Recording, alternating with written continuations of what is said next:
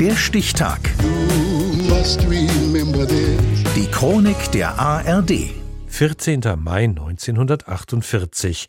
Heute vor 75 Jahren proklamierte der Führer der jüdischen Unabhängigkeitsbewegung in Palästina, David Ben-Gurion, den Staat Israel. Andreas Neumann.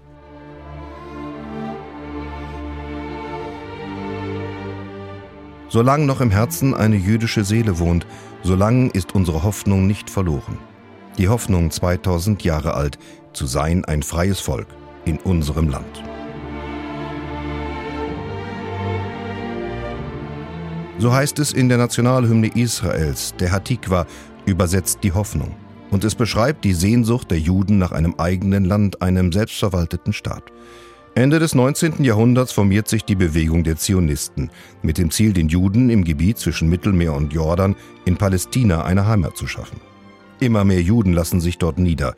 Als dann schließlich die Nationalsozialisten in Deutschland an die Macht kommen und Millionen jüdischer Menschen systematisch entrechten und in Vernichtungslagern ermorden, wird Palästina für die Überlebenden zum Zufluchtsort.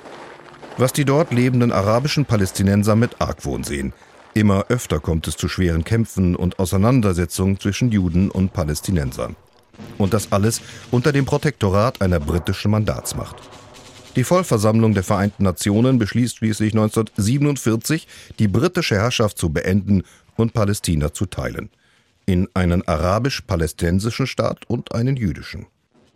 Am Morgen des 14. Mai 1948 verlässt mit Sir Alan Cunningham der letzte britische Hochkommissar Palästina. Wenige Stunden später versammeln sich Mitglieder des jüdischen Volksrates unter Vorsitz des Arbeiterführers David Ben-Gurion. Sie beschließen, die Unabhängigkeit Israels zu proklamieren. Um 16 Uhr verliest Ben-Gurion im Kunstmuseum in Tel Aviv die Erklärung zur Gründung eines neuen Staates. Das Radio überträgt.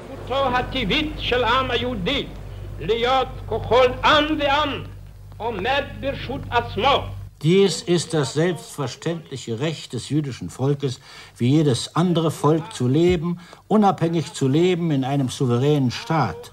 Deshalb sind wir zusammengetreten an diesem letzten Tag des britischen Mandates über Eretz Israel. Und aufgrund unseres selbstverständlichen und historischen Rechtes und aufgrund des Beschlusses der Vereinten Nationen erklären wir hiermit die Gründung eines jüdischen Staates im Lande Israel, den Staat Israel.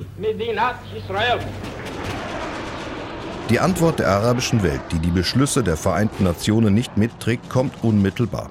Wenige Stunden nach Ben Gurions Rede erklären Ägypten, das damalige Transjordanien, Syrien, Libanon und Irak Israel den Krieg und greifen an.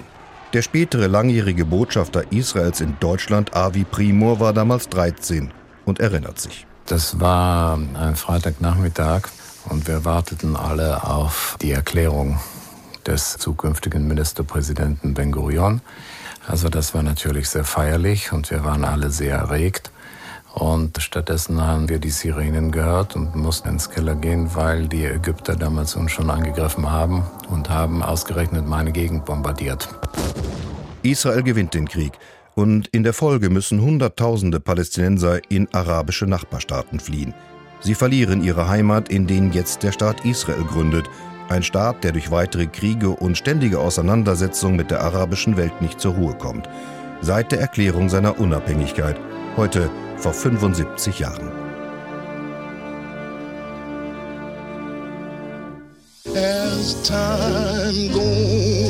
Der Stichtag. Die Chronik von ARD und Deutschlandfunk Kultur. Produziert von Radio Bremen.